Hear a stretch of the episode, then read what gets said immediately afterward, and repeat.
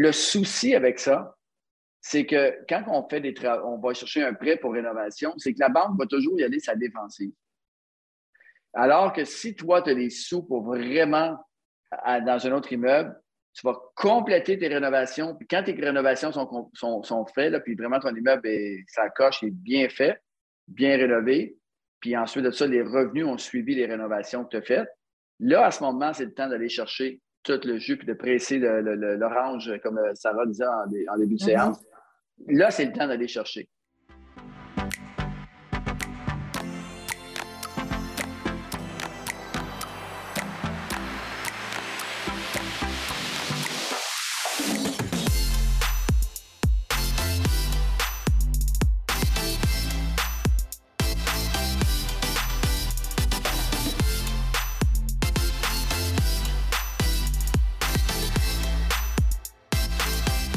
Sans plus tarder, je vais introduire euh, nos deux animateurs. Donc, euh, on a la chance d'avoir avec nous euh, Julien Parent et Sarah Boudreau, tous deux courtiers hypothécaires chez PMML.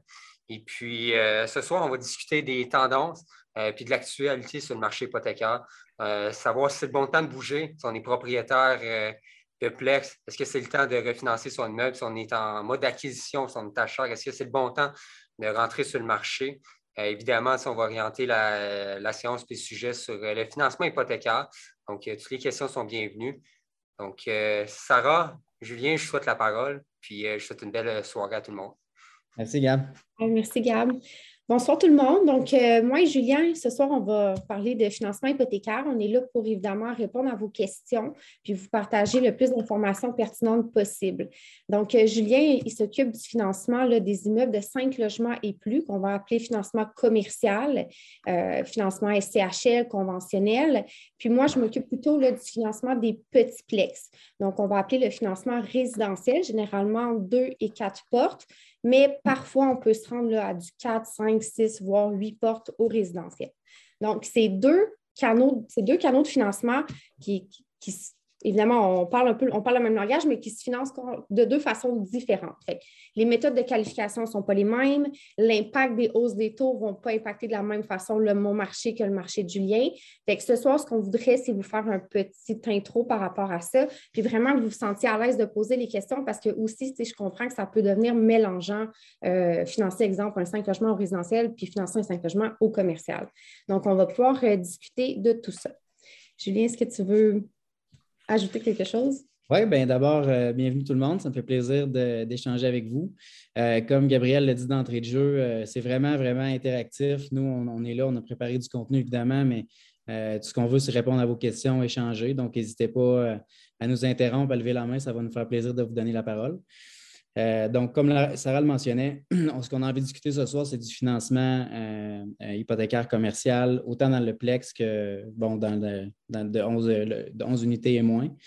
Et puis, euh, d'ailleurs, on a une annonce qui est importante euh, demain de la Banque du Canada. Donc, euh, au niveau de l'actualité, on a envie de discuter un peu de ça. Qu'est-ce qui se passe au niveau des, taux fixes commerciaux, au niveau du résidentiel? Comment est-ce que ça bouge de ce temps-là pour vous donner un petit peu leur juste et quelques prédictions avant, avant qu'on se rende à cette date-là de demain. Sarah, veux-tu nous en dire un petit peu plus sur ce que tu en penses et ce que tu entrevois?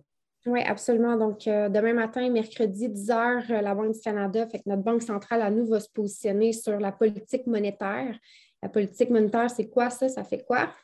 ça impacte nos taux variables. Donc, toutes les, toutes les hypothèques à taux variable, toutes les marges de crédit. Donc, euh, demain matin, le consensus est qu'il y aura une, hausse de taux de 0,25% Ce serait la première depuis octobre 2018. Donc, euh, le temps a passé vite pendant la pandémie, mais ce serait la première hausse depuis octobre 2018, la première. Puis, on s'attend à d'autres.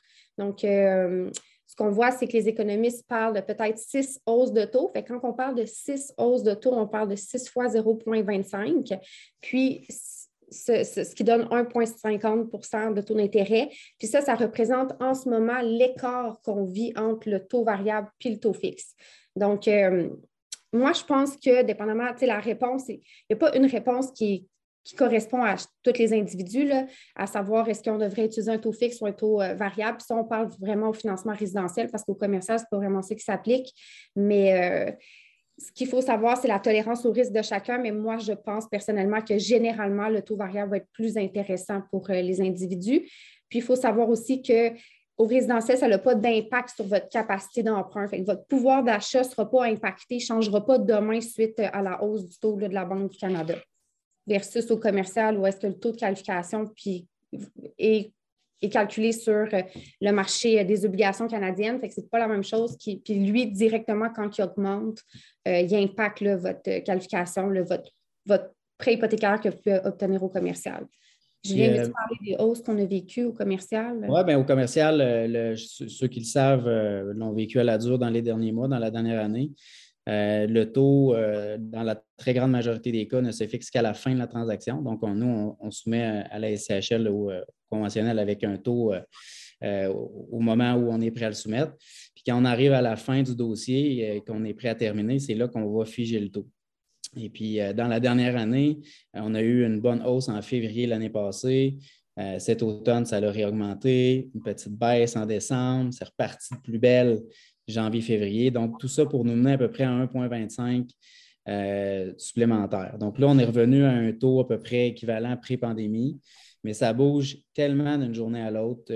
Aujourd'hui et hier, c'est sûrement pas indépendant de ce qui se passe sur la, scène internationale.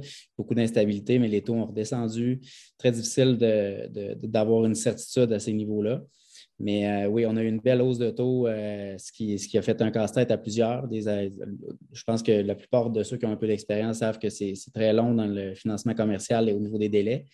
Euh, donc, soumettre un dossier avec un taux de qualification X et se ramasser avec un Y à la fin d'avoir une valeur économique complètement différente. Donc, euh, oui, on a eu une belle hausse de taux. Euh, Sarah, je pense aussi qu'au niveau résidentiel, ben, en fait, du duplex de 2 à 4 logements, il y avait, au niveau de la pandémie, euh, on avait très peu d'écart entre le fixe et le variable. ce qui faisait, il y avait beaucoup de gens qui avaient une prédisposition peut-être qu'il y en a certains d'entre vous qui se, reconnaîtront, qui avaient une prédisposition variable, tolérance de risque, mais qu'un taux à 1,5 fixe 5 ans, c'est tellement alléchant, considérant que c'était évident que ça allait augmenter un petit peu, qu'il y en a beaucoup qui ont pris le fixe. Mais là, comme tu le mentionnes, il y a un écart qui se creuse vraiment entre le variable et le fixe, qui fait en sorte que les gens qui ont une tendance naturelle vers le variable et une tolérance au risque vont revenir plus vers le variable. Oui, absolument. Puis, euh, tout à fait. C'est ça, pour les taux d'intérêt. Est-ce que jusqu'à maintenant, il y a des gens qui ont des questions par rapport à ça? Euh, est-ce qu'on peut parler d'un point? J'ai vu Tristan Arnold, qui est mon client. Euh, je suis contente de voir qu'il était là ce soir. Puis oui, effectivement, euh, Tristan dit qu'il vaut mieux refinancer maintenant. Oui, parce que, tu sais, ce qu'on voit, c'est que, tu sais, oui, il y a le risque géopolitique, oui, il y a beaucoup d'incertitudes. On l'a vécu avec la pandémie, hein. on ne sait jamais qu'est-ce qui peut pointer le bout du nez, qui peut faire complètement changer notre marché économique, mais il faut penser que quand on a la possibilité d'être liquide, qu'on a la possibilité de refinancer, puis aussi, il n'y a pas juste les taux d'intérêt, hein, il y a les paramètres bancaires, il y a les programmes hypothécaires, les programmes de la SCHL qui changent le marché tout le temps. Fait que notre marché, nous, il est toujours en action, il y a toujours de la nouveauté. Fait quand c'est le temps d'être liquide, puis qu'on le sait qu'il y a des hausses de taux qui s'en viennent, qui vont pointer le bout de leur nez, ben, c'est le moment d'agir en amont, c'est le moment de refinancer, d'aller chercher ces liquidités-là ou d'acheter quand que les mises de fonds sont peut-être un petit peu moins coûteuses ou que l'argent est plus facile à aller emprunter sur les marchés parce qu'elle coûte moins cher, c'est le temps de le faire. C'est le bon moment. Je pense que c'est toujours le temps, mais là, principalement, quand on sait que bon, ben, le marché, la, pandémie semble être finie, on va enlever nos masques, on n'aura plus de passeport vaccinal, ben là, les choses vont revenir à la normale, les taux vont reprendre leur. leur... un taux normal, en réalité, c'est en haut de 3 en bas de 3% moi, je considère que c'est des taux planchers, je considère que c'est des excellents taux d'intérêt. Fait que je pense qu'on est dans un marché où c'est le temps d'agir. Puis, on verra par la suite. On en reparlera tantôt, mais le marché se régule lui-même et on a de, plus en plus d'outils qui permettent d'aller chercher du financement aussi. Euh, Jules, je vois que tu as la main levée. Euh, aimerais-tu prendre la parole? As-tu une question? Oui, merci. Euh, moi, je m'appelle Jules, je, suis de Latino. Merci. Bonjour, Jules. Moi, j'avais écouté euh, une capsule de. Ça fait deux mois que euh, votre collègue Anthony Ballet, où il expliquait le financement commercial. Mm -hmm.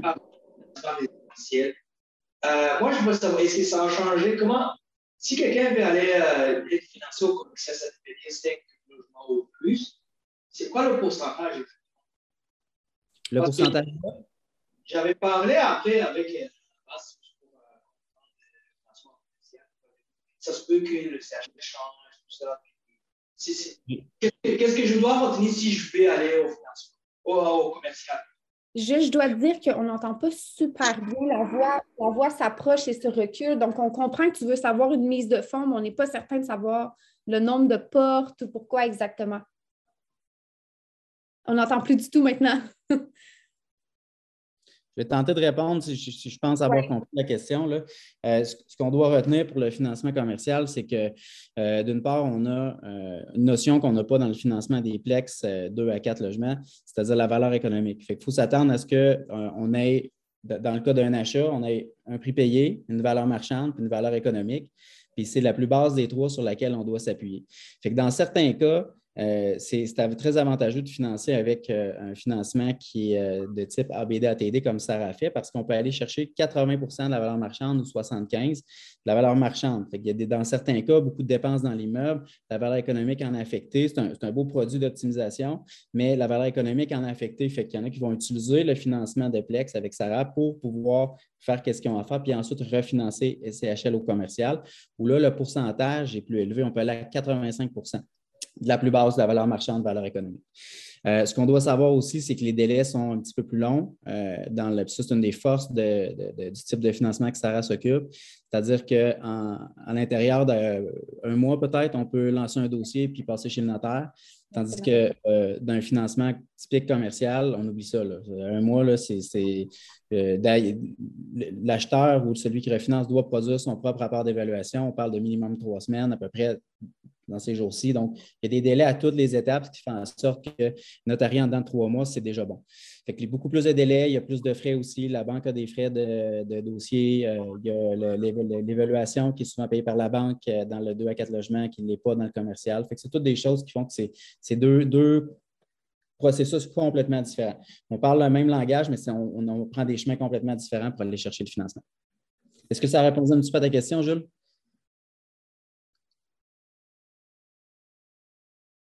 Oui. On pas. Oui, on entend. Là. Mais Julien, puis euh, Sarah, j'ai une petite question pour vous. Euh, vous avez mentionné un peu plus tôt, euh, tu sais, Sarah, tu me disais, bon, on parle de l'exemple du 5 logements. Entre le résidentiel et le commercial, c'est quoi la différence? C'est quoi l'avantage de un versus l'autre? mettons là, que Sarah, là, toi, tu vends, tu, prêches, pour ta paroisse, puis pourquoi que c'est bon d'aller dans le, dans le 5 logements, d'aller au résidentiel? Et, ensuite, j'aimerais écouter Julien de son côté. Ah, C'était pas prévu. En passant cette question-là, je, vais, faire un petit face-à-face. Euh, puis, Julien, pourquoi pour toi, tu dis non, non, non, il faut vraiment aller dans le commercial? OK? Fait que je vous écoute. Euh, tour de rôle. Qui commence? Moi. je parce que moi, je suis bon, ouais. Non, dans le fond, les deux solutions sont bonnes toutes les solutions sont bonnes, toutes les banquiers sont bons, mais il faut juste savoir c'est qu'est-ce qui s'adapte à la situation de la personne à ce moment-là. Puis, il faut savoir que des fois, moi, je vais venir me démarquer par rapport à, bon, ben là, le 5 logements, là, il est super intéressant, mais là, il y a deux loyers de vacants.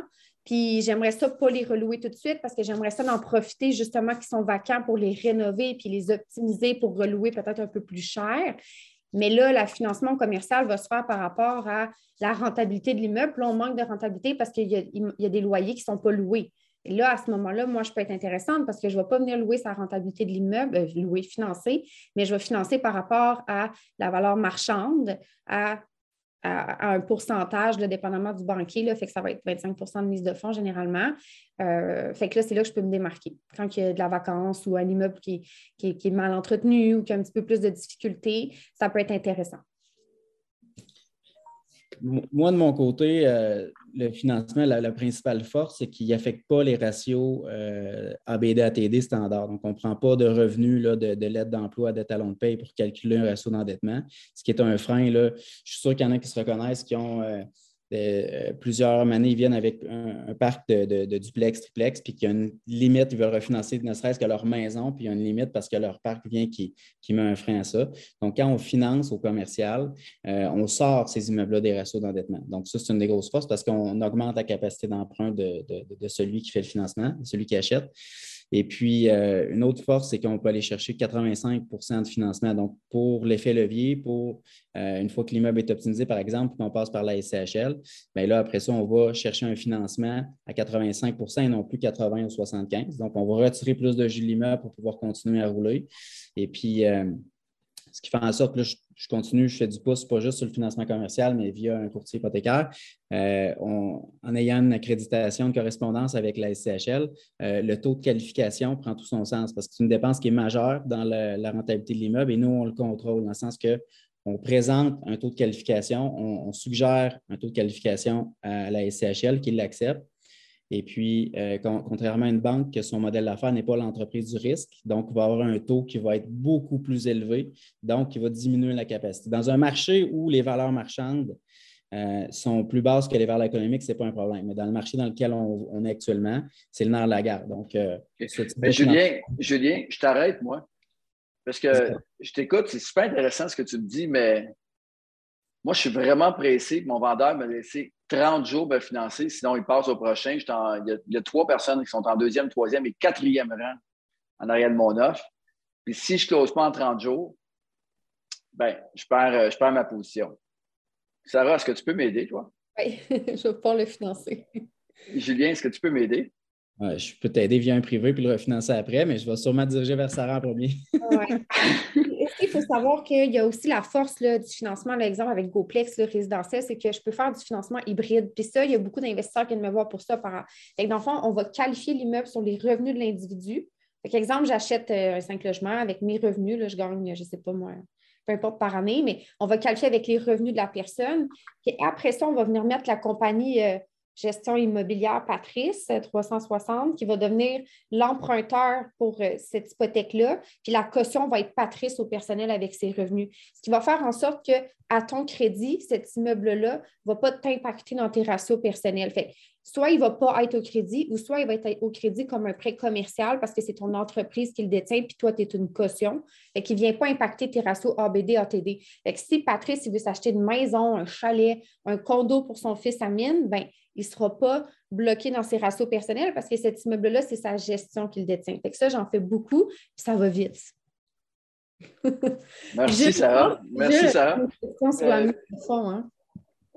Euh, Sarah, une question, mais ce que j'en comprends d'abord, puis ça veut dire que si ma solution, j'ai besoin d'avoir une solution à court terme, je serais bien résidentiel, soit parce que l'immeuble euh, n'est pas complètement loué ou il y a beaucoup de travaux à faire dessus, euh, ou simplement que c'est ça, c'est que les revenus ne sont, sont, pas à juste valeur marchande. Puis comme ça, ben, je peux peut-être me de bord par la suite. Mais je veux si mon projet, mon projet il est bien, puis euh, je pense que je pense que c'est à long terme. Je pense que ce serait mieux d'y aller en commercial avec Julien ou pour aller chercher vraiment tout de suite le maximum avec un meilleur taux d'intérêt avec une mise de fonds qui ne serait pas nécessairement euh, Absolument. Que est-ce que c'est un mythe de penser que dans le commercial, les taux d'intérêt sont plus chers qu'au résidentiel? Je pose la question.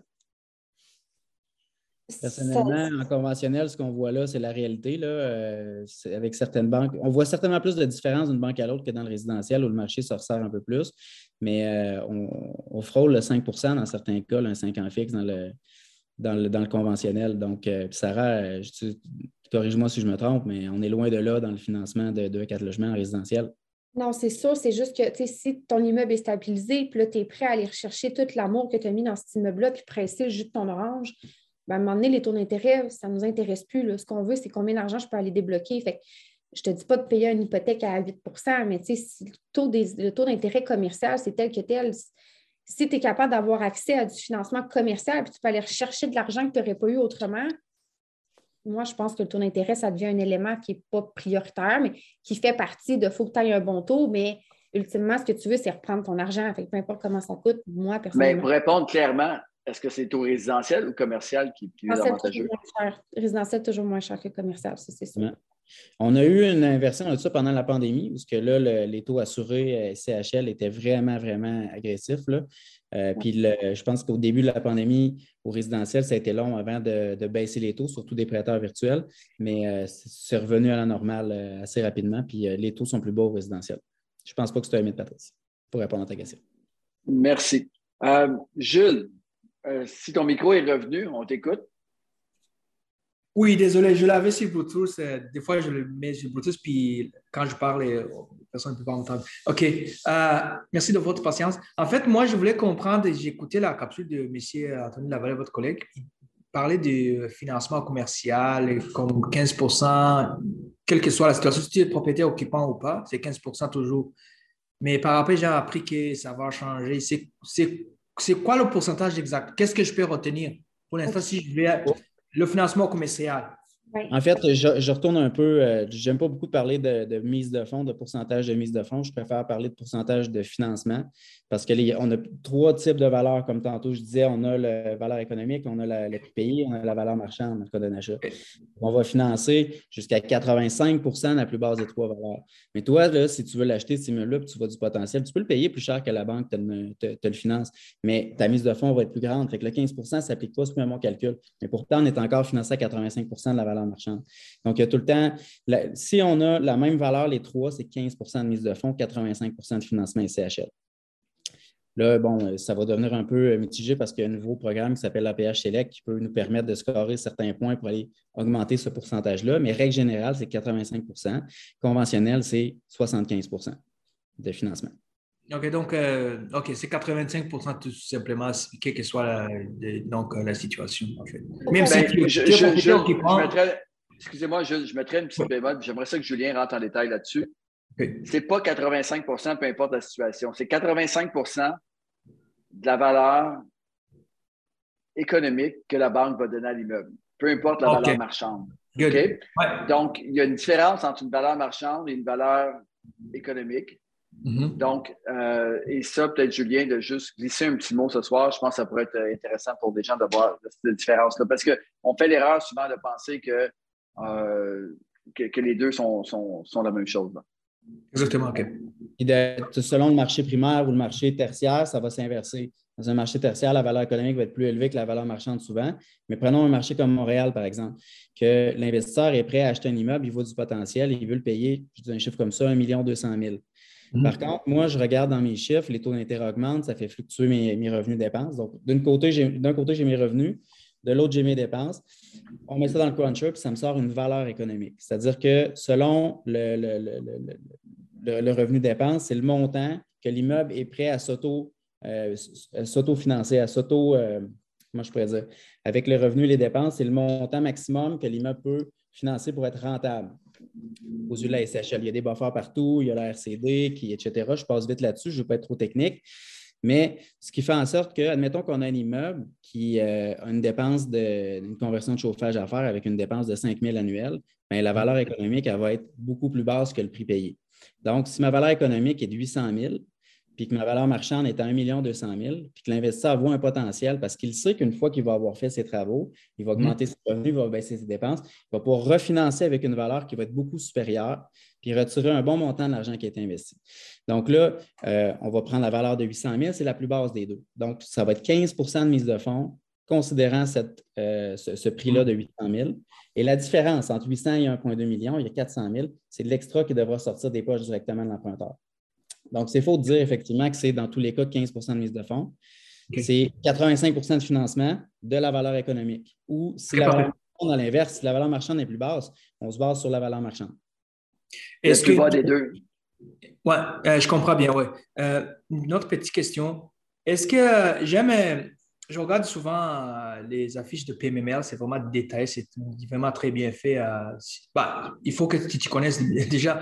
Puis, moi, j'aimerais savoir le prix que vous affichez sur les immeubles. Est-ce que c'est la valeur économique ou c'est proche de la valeur de la banque?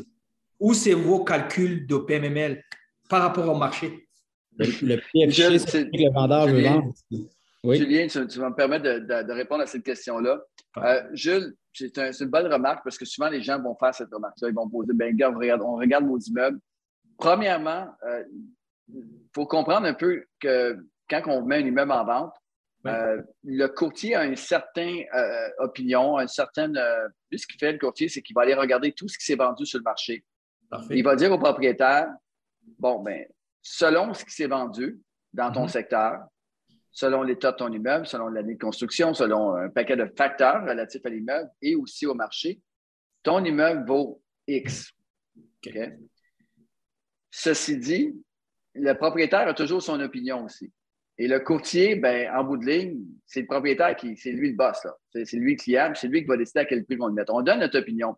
Si je dis à un propriétaire, ton immeuble vaut un million, puis son beau-frère au propriétaire lui a dit qu'il vaut un million deux, ben, il va peut-être se ramasser un million entre les deux, puis il va dire ben, Regarde, Patrice, essaye-le un million cent, après ça, on verra. De toute façon, c'est un prix demandé, les gens, les gens peuvent bien faire des offres d'achat au prix qu'ils veulent. Et ça, c'est important. on parlait de mythe tantôt. C'en est un mythe que c'est le courtier qui décide quel prix. C'est définitivement pas le courtier, c'est le propriétaire. Le courtier a une opinion. Maintenant, après ça, ben, c'est de travailler et d'aller chercher le maximum avec le propriétaire.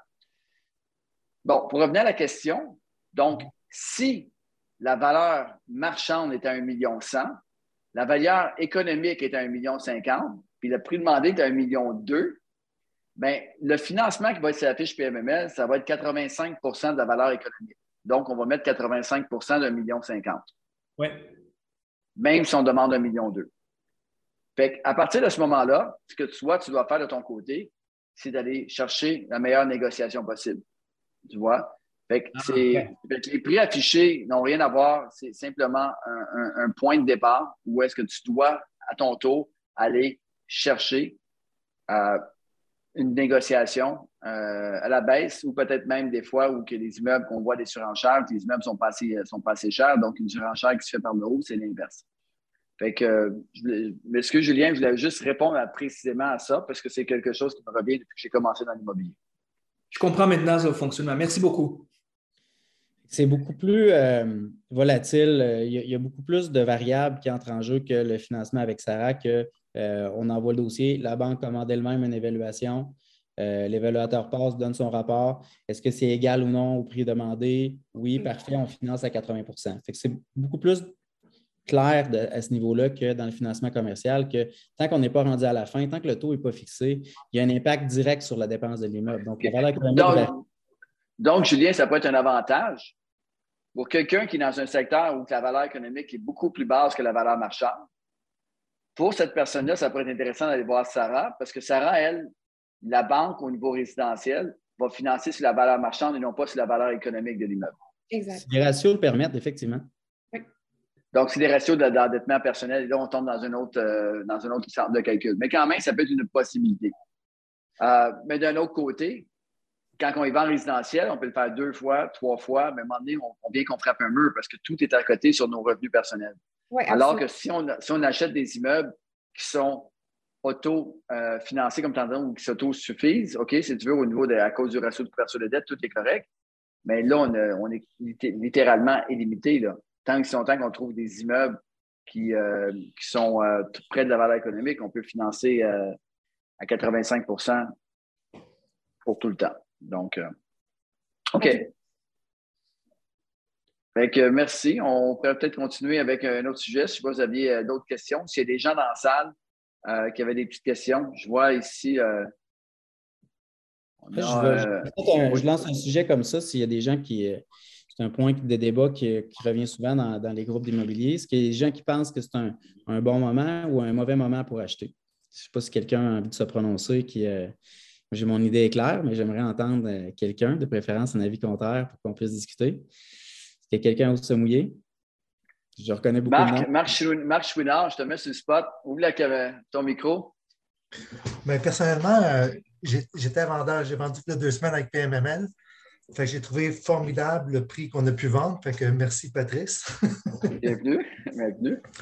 là, je me retrouve avec de l'argent, mais là, il faut que je rachète. là, je trouve ça beaucoup plus compliqué racheter. Ce n'est pas la même game. Euh, exactement. Tu as un chapeau de vendeur ou est-ce que tu vas aller chercher le plus cher possible? Là, tu mets ton chapeau d'acheteur et là, c'est le contraire. Hein? On va aller chercher le plus bas possible, puis c'est correct comme ça. Euh, puis Marc, mais justement, en ce moment, là, tu, regardes euh, probablement que tu as profité justement du marché qui était mûr pour aller chercher euh, vraiment le meilleur prix en ce moment. Puis souvent, les gens vont faire ça parce qu'ils sentent aussi qu'ils ont maximisé ce qu'il y avait à faire dans l'immeuble. Et, à partir de là, que tu sens que tu as maximisé, que le marché a également pas mal été maximisé dans, le secteur où tu es, ben c'est peut-être le temps de passer à d'autres choses, de revendre, mais ensuite, il faut le, ça, c'est le défi, c'est de retrouver un immeuble où tu vas pouvoir à ton tour, recommencer à donner une plus-value toi-même à ce que tu vas faire directement dans l'immeuble et pas seulement une, plus-value du marché. Effectivement. Puis euh, la bonne nouvelle là-dedans, c'est euh, le même immeuble, on l'avait mis en vente avec PMML il y a deux ans et demi. Et puis on a été capable d'aller chercher sur un 12 logements 600 000 de plus cette fois-ci. Fait que, à l'époque, je, je, refusais les offres. C'était trop ridicule à mon sens. Là.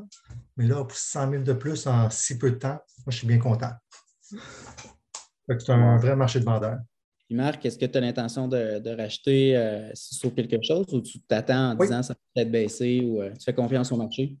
Ben oui, euh, moi, dans, dans, ma philosophie, il y a des opportunités partout. Parfois, il y a des périodes que c'est plus difficile à trouver que d'autres.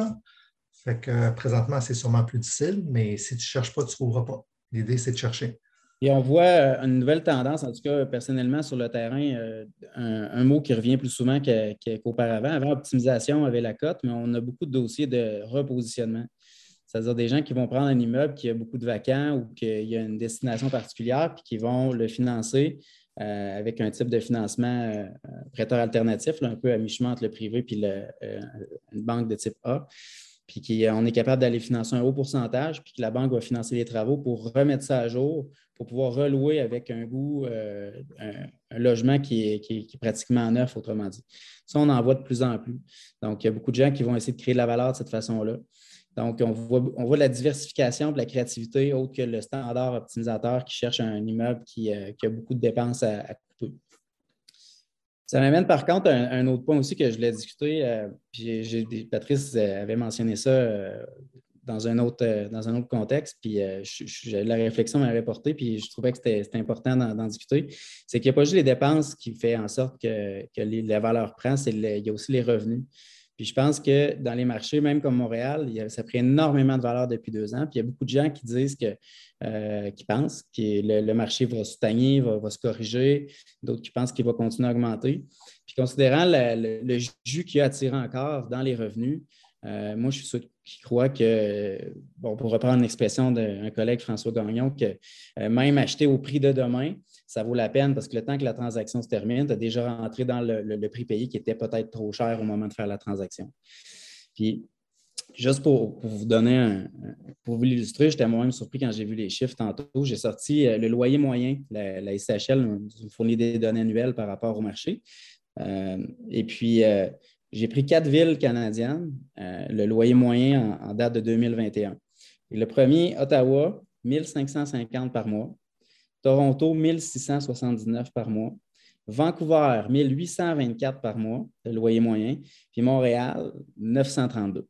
Ah Donc, c'est énorme la différence. On est, on est dans le double avec Vancouver. ça, c'est intrinsèquement lié à la valeur, la capacité de financer l'immeuble et versus le prix payé, il y, a, un lien direct. Étant donné qu'il y a beaucoup de jus à tirer à ce niveau-là, moi, je crois que effectivement, c'est toujours un bon temps pour acheter euh, et pas seulement attendre, attendre, attendre, puis un peu te rendre compte que tu as manqué le bateau, comme peut-être tu disais en 2017 ou en 2018.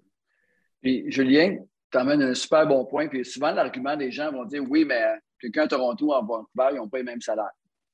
Puis, c'est vrai, sauf que proportionnellement, le pourcentage des revenus de ménage qui vont dans le loyer, OK, la valeur du loyer, est encore quand même beaucoup plus basse à Montréal. Fait les exemples que tu donnes là, tantôt, on est environ 66% à peu près aux deux tiers de ce qui, ce qui est ailleurs. Mais, euh, ou même des endroits à moitié. Là. Mais ce n'est pas vrai qu'au Québec, même, oui, c'est vrai que les salaires moyens sont peut-être plus, bas, mais on n'est quand même pas deux fois moins bas non plus. Et, c'est là, et c'est là que ça devient euh, intéressant parce que ça nous laisse quand même un, il y a encore un gap où est-ce que le, pourcentage des dépenses d'un ménage québécois est encore plus bas en pourcentage que celui de, l'Ontario, de Toronto ou de Vancouver. Et ça, c'est vraiment important. Que, puis ça, c'est une statistique que j'aimerais peut-être ressortir dans, les prochaines semaines, juste pour montrer un peu le, jeu que si en Vancouver, ils mettent, là, je donne l'indication, mettons 33 ou 35% de leur revenu dans le loyer. Puis au Québec, on était à 25 mais c'est intéressant de voir que partout au Canada, c'est 35% Peut-être que la population québécoise est capable de stretcher à 25 puis à, 35 aussi.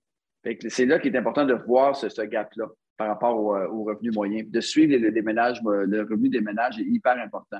D'ailleurs, le programme APH SELEC est vraiment basé là-dessus. Euh, super intéressant. J'ai euh, Patrick Gervais, si tu veux, Patrick, euh, tu peux ouvrir ton micro, es encore là, peut-être que tu n'es pas obligé, mais tu as donné un bon commentaire. Patrick il, écrivait dans le chat avec les taux actuels, malgré la hausse prévu demain, je crois qu'il est encore temps d'acheter de l'immobilier locatif. La demande de location est très forte et la construction ne suffit pas à ces demandes. Patrick, est-ce que tu peux donner un petit peu, développer là-dessus, comment tu vois ça? Salut Patrick, salut euh, Sarah et Julien. Euh, moi, euh, écoute, j'ai fait quelques investissements immobiliers. j'ai commencé en 2012, puis j'ai acheté au fil du temps quelques immeubles. Puis la situation dans laquelle on se trouve actuellement, je trouve que c'est encore le temps d'investir, malgré le fait que les immeubles ont pris énormément de valeur depuis les, dernières années. Euh, je me dis qu'avec les demandes de, location qui, euh, suite à la pandémie, ça a explosé, mais euh, le locatif ne suffit pas à la demande. Puis la construction a peine à suivre à, fournir, à fournir la demande. Donc, je me dis qu'il va y avoir une surenchère. Et euh, comme tu dis, quand on se compare avec, euh, par exemple, Vancouver ou Toronto, euh, on voit très bien, même Ottawa, on, voit très bien qu'il y a encore de la place, selon moi, malgré le fait que les salaires sont un peu plus bas au Québec. Mais le, le, de ce que j'en déduis, c'est que le ratio, le ratio d'investissement, pas d'investissement, mais de, contribution, d'attribution du loyer par rapport au salaire des gens est encore plus bas que ce qu'on trouve dans le reste du Canada. Donc, c'est ce qui me pousse à dire que l'investissement immobilier est encore un, très bon investissement. Sauf que ce que je vois qui peut changer, comme Julien a apporté tantôt, c'est que quand moi j'achetais en 2012-2013, quand j'ai acheté mes immeubles, euh, on, faisait du, euh, on, améliorait l'immeuble. C'est-à-dire que, par exemple, on achetait un 58, on rénovait les, toilettes et les, cuisines, puis on allait chercher plus de valeur de cette façon-là.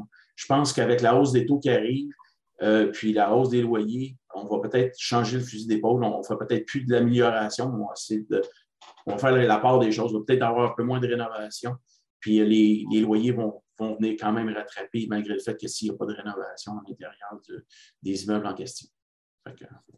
C'est ce que je pense. Je trouve ça intéressant, euh, Patrick, ce que tu dis. Puis je pense que c'est un peu dans l'esprit du programme APH Select qui, euh, qui demande à, celui qui achète, qui utilise le programme, euh, de, freiner l'augmentation de ses loyers pendant une certaine période, qui est 10 ans, ou peut être 20 ans. Mais puis, puis de, s'assurer en faisant ça que l'immeuble ne prend pas beaucoup de valeur, mais va donner beaucoup plus de mobilité sur les, critères de financement. Tu sais, d'avoir un 58, par exemple, d'avoir un RCD à 1.1, c'est un game changer. Donc, au niveau des capacités de financement, même si tu as des revenus plus bas, que l'immeuble est, optimisable, mais que tu ne peux pas le faire parce que tu ne peux pas craquer tes revenus comme tu aimerais le faire, mais d'avoir ce ratio-là, ce RCD-là qui, est aussi flexible, d'avoir un, amortissement qui peut se rendre jusqu'à 50 ans, euh, un, ratio prévaleur à 95% c'est tous des facteurs qui font en sorte que euh, même si tu freines ton, la vitesse à laquelle tu aurais voulu optimiser, euh, tu vas être capable de le financer quand même l'immeuble et de faire ce que tu as envie de faire au travers de ces 10 années-là.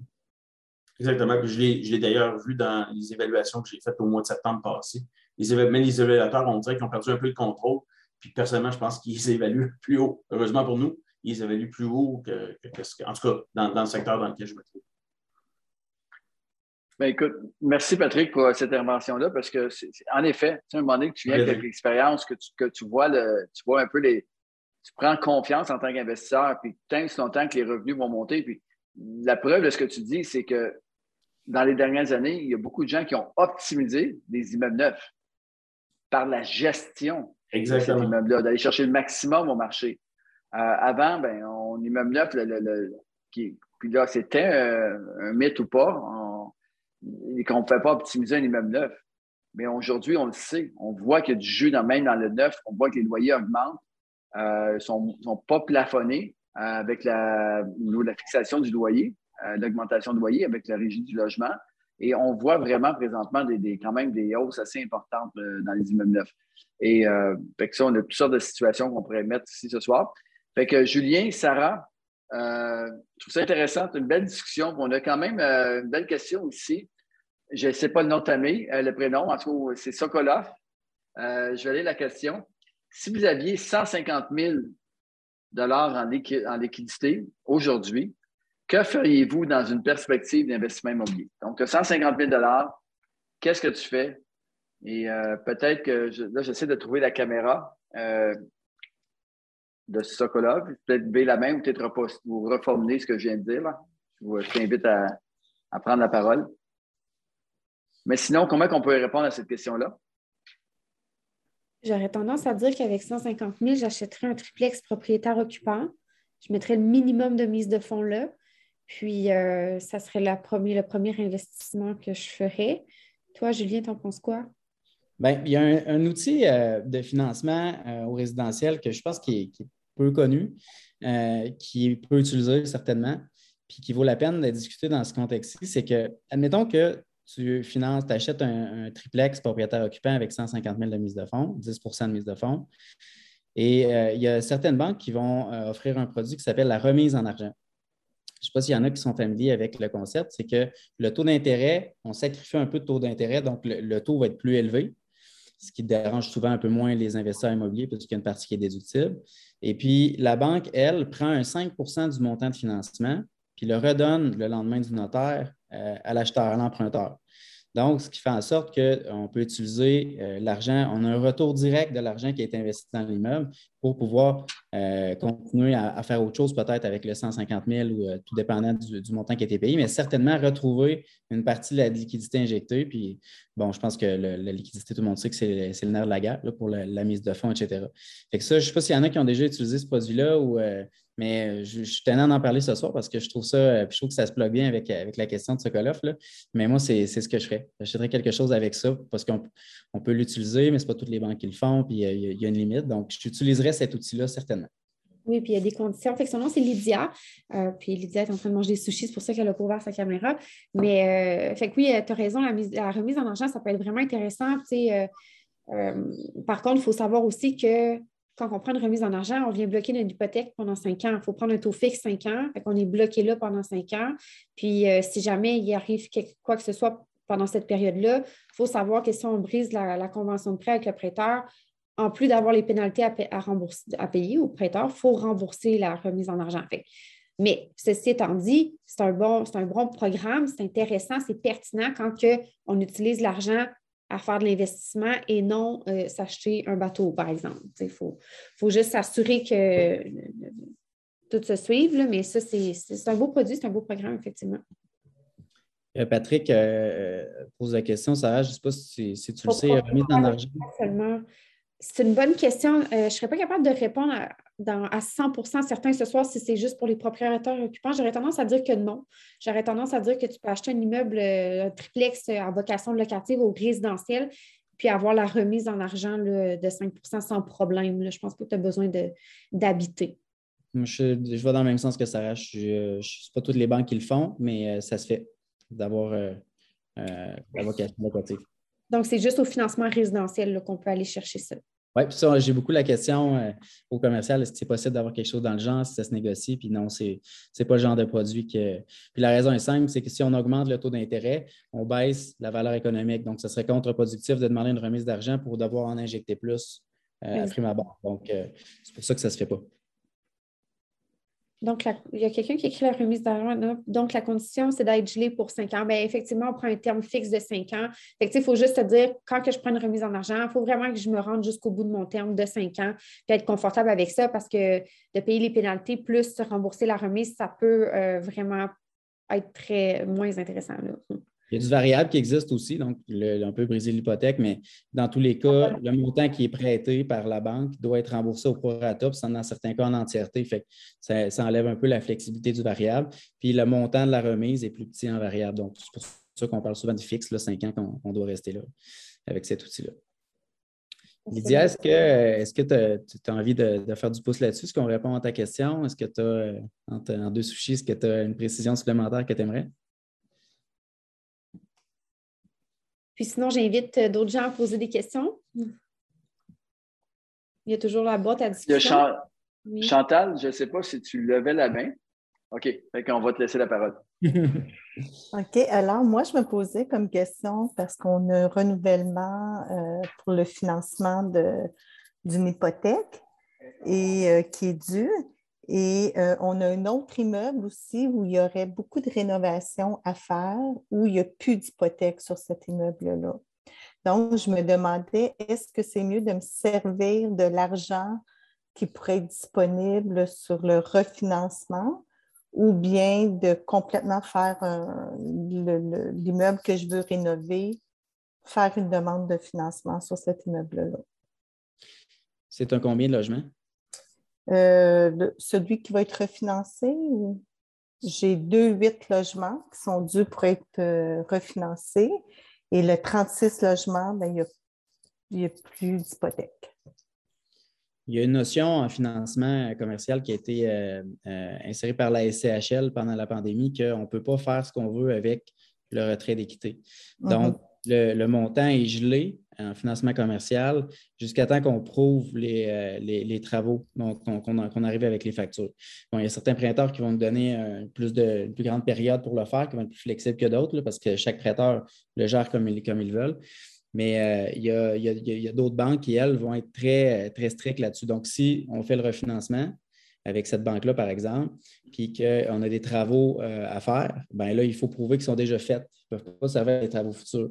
Fait que là, à ce moment-là, puis là, je passe la balle à Sarah, avoir un, huit logements refinancés euh, en financement résidentiel, pas de. Euh, on n'a pas de frein par rapport à ça, qu'on peut utiliser l'argent comme on veut pour faire les travaux. je ne sais pas si ça sert à améliorer les revenus ou autre, mais après ça, il y aurait peut-être même un refinancement SCHL pour aller retirer le maximum qui pourrait être fait. Oui, c'est l'idée que j'aurais. Ce serait vraiment d'aller voir à faire un refinancement résidentiel. Un 8 logements, c'est le, le, nombre de portes maximum qu'on va être capable d'aller faire au résidentiel. Aller refinancer cet immeuble-là, prendre les liquidités qu'on a besoin, faire les travaux nécessaires, puis un coup qui est stabilisé, qu'on a augmenté nos revenus, là, aller vers un financement commercial type SCHL pour aller vraiment euh, reprendre l'argent puis continuer comme ça. Ça serait, ça serait mon premier point de vue, mais évidemment, je n'ai pas vu le dossier. Là. OK, parfait. Si, tu, me permets, Chantal, aussi, il, y a, deux choses dedans. Premièrement, 36 logements sans, hypothèque, c'est quand même félicitations, c'est une belle équité. Euh, puis tes 8 logements à rénover. Non, ce n'est pas les 8 logements rénovés, c'est le 36. Qui est à rénover? Oui. OK, c'est 36 qui est à rénover. Oui. Parce qu'à quelque part, c'est sûr que c'est quoi le plan à long terme aussi? Est-ce que ton objectif, c'est d'aller rechercher le maximum de financement dans les deux immeubles après les avoir rénovés, dans les trois immeubles, si tu veux, après les avoir rénovés, pour pouvoir acheter d'autres choses ou c'est simplement pour faire les travaux? C'est pour euh, acheter d'autres choses. OK. Mais comme le euh, monsieur disait tantôt, on ne trouve pas autre chose en ce moment. il y a sûrement quelques petits courtiers PME qui vont pouvoir t'aider à trouver ça. Je l'espère, je l'espère. Mais, mais, mais en même temps, elle est importante ta réponse parce que à partir du moment, parce que souvent, de dire, euh, moi, la façon dont je la comprends, ta, question, euh, est-ce que la banque, parce qu'on peut aller chercher des prêts aussi avec, avec les rénovations. Ça, je pense que soit Sarah, soit Julien peuvent aller, euh, aller voir le banquier pour dire, regarde, la cliente, elle veut rénover, euh, puis euh, on va faire tel type de rénovation, voici les estimations, et on veut aller chercher un financement qui va aller, aller payer ces rénovations-là. Le souci avec ça, c'est que quand on fait des on va chercher un prêt pour rénovation, c'est que la banque va toujours y aller sa défensive. Alors que si toi, tu as des sous pour vraiment, dans un autre immeuble, tu vas compléter tes rénovations. Puis quand tes rénovations sont, sont, sont faites, puis vraiment ton immeuble, est, ça coche, est bien fait, bien rénové, puis ensuite de ça, les revenus ont suivi les rénovations que tu as faites. Là, à ce moment, c'est le temps d'aller chercher tout le jus puis de presser l'orange, comme Sarah disait en, début de mm-hmm. séance. Là, c'est le temps d'aller chercher. Euh, et de là, la stratégie. Par la suite, le 36 logements, présentement, est-ce que c'est un immeuble qui est en bon état ou c'est un immeuble qui pourrait quand même être remis à niveau aussi? Euh, en fait, le 36 logements, c'est lui qui doit être rénové, qui n'est pas en bon état. Et les deux autres, c'est construction 2017. Donc, c'est complètement. Aller chercher l'argent condos. Elle ne sera pas contrôlée. D'aller chercher l'argent sur le 8 logements au résidentiel, l'argent ne sera pas contrôlé. Elle va pouvoir avoir les fonds, les prendre, faire ce qu'elle veut avec. Elle va les mettre sur le 36, elle va optimiser le 36. Puis après ça, elle prend le 36, elle l'amène au commercial. Puis là, elle a des revenus sur son 36, c'est optimisé, puis là, on le, on le refinance. bingo, Sarah, c'est exactement ça. C'est vrai, c'est le point que j'avais comme euh, manqué au début. C'est les fameux les deux huit logements parce que définitivement, tout de suite, aller chercher le 36 logements, tu n'auras pas le plein, potentiel parce que justement, tu as des travaux à faire dedans. Oui. Alors que les autres années 2017, bon, tu, le mets au goût du jour un petit peu, mais je veux dire, c'est très, très récent. Euh, fait que oui, en effet. C'est une bonne question, puis je pense que tu es super bien positionné. Euh, c'est vraiment intéressant. Il y a Patrick qui ajoute dans le chat aussi, il y, a, il y a aussi le plan de faire un prêt, du prêt privé, comme il y a Régina chez nous qui pourrait aussi accompagner pour voir peut-être que prendre une garantie sur le 8 logements puis faire du prêt privé pour financer les rénovations du 36 qui peut être une alternative intéressante aussi. OK. Merci. Absolument. Merci.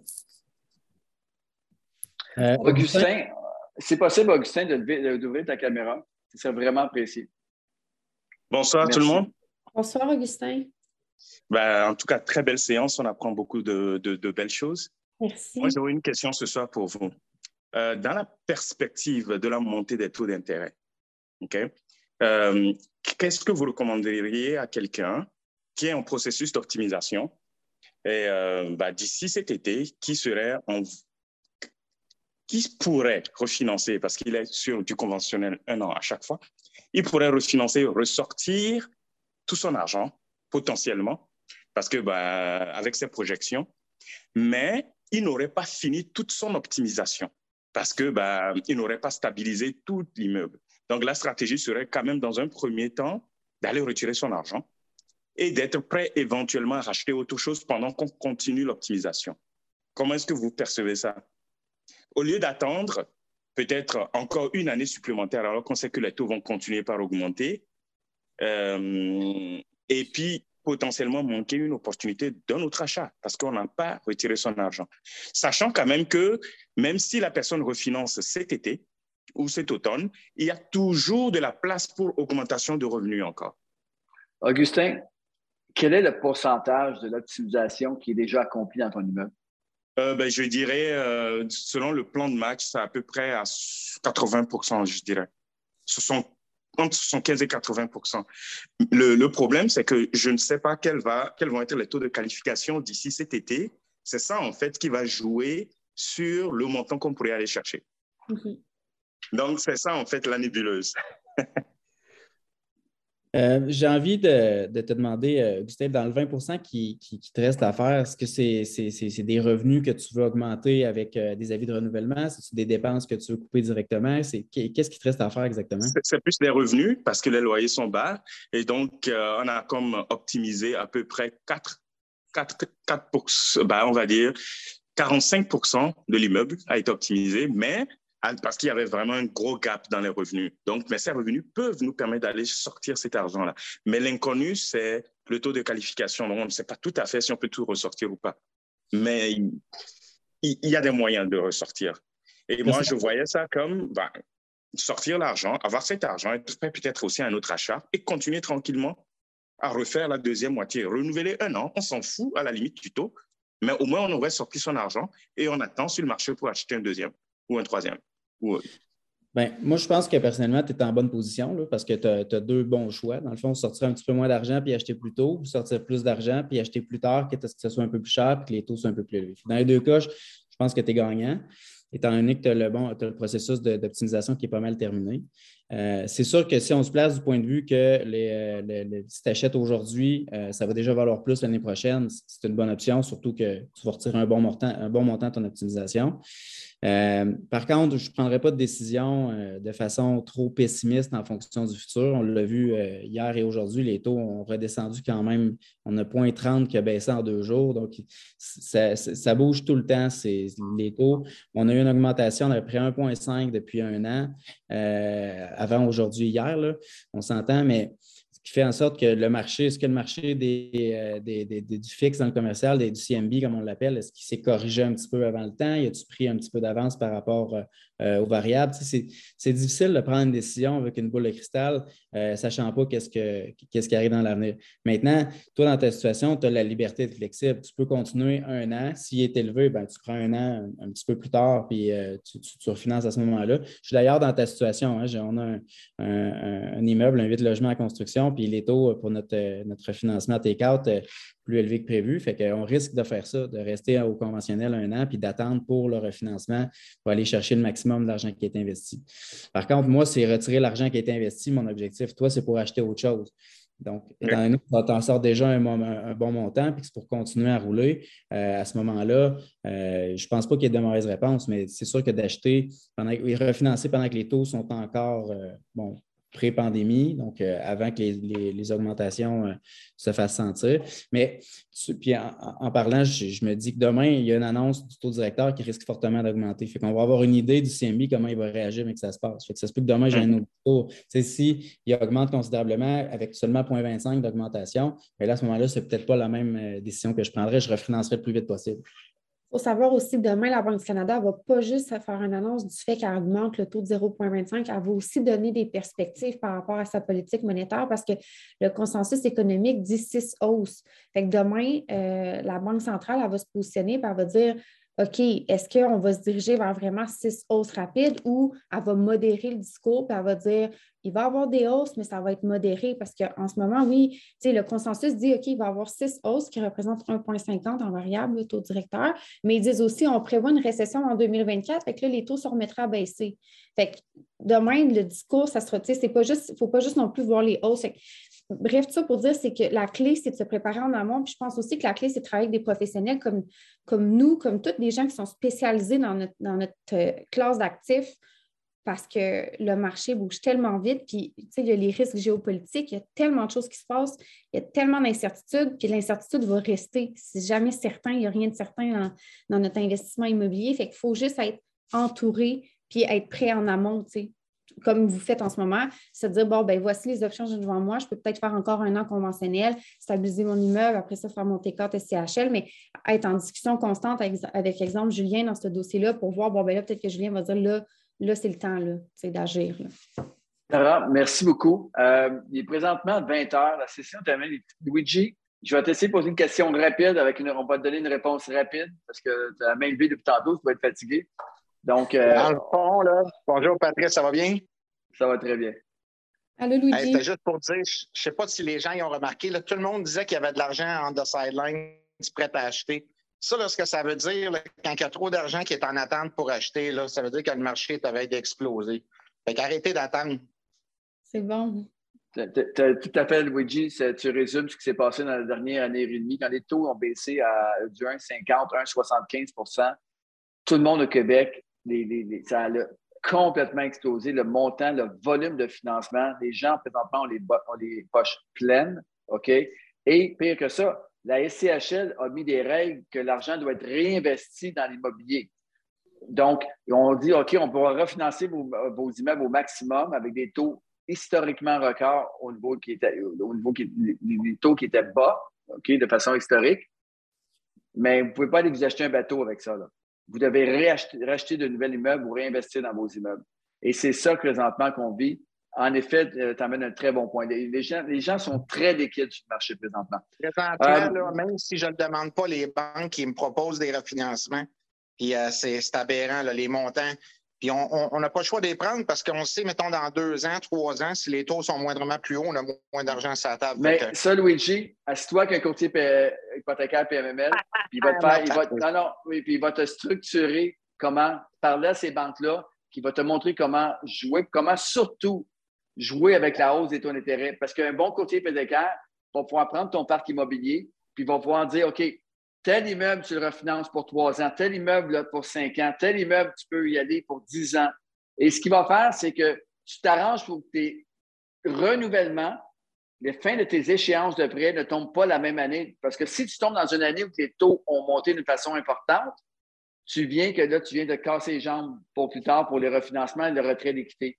Il faut absolument, puis ça, c'est une technique qui est bien connue dans l'investissement, de pouvoir faire, mettons, quelqu'un qui a cinq immeubles, ben, l'idéal, ce serait que les immeubles, aucun des immeubles qui tombent la même année au niveau du renouvellement, OK, du refinancement.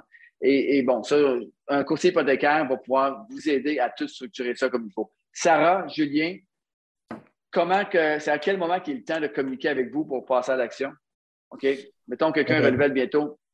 Maintenant, euh, anytime, 20h03, on est disponible je dirais trois, trois, quatre mois avant la date de renouvellement, puis toujours être keep in touch avec ton courtier ou à savoir qu'est-ce qui se passe dans le marché, je devrais-tu payer ma pénalité, agir, tout le temps garder une discussion ouverte, mais généralement, le trois, quatre mois avant notre date de renouvellement, c'est le bon moment.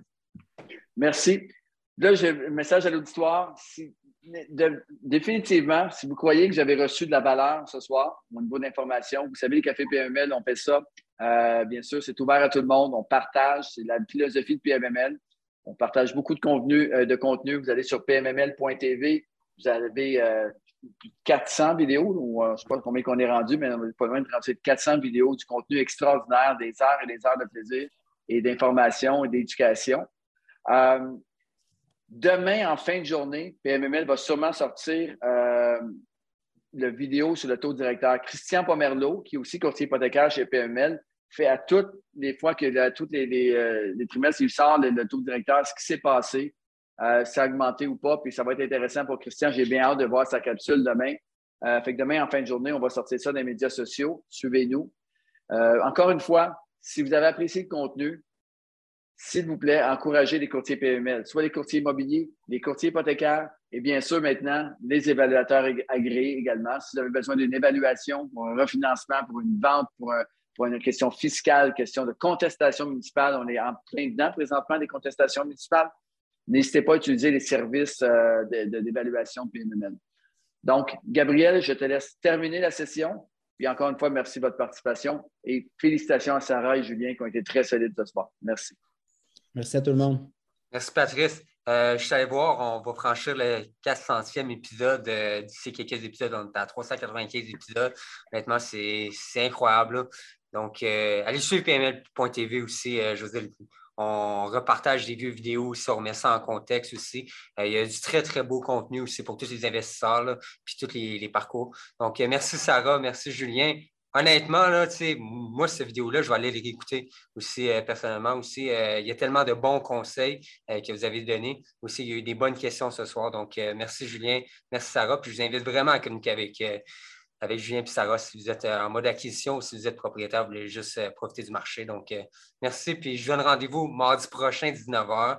On va avoir un autre café PML. Donc, bonne soirée à tout le monde. Merci à, Merci à tous. Au revoir. Merci à tout le monde. Bye.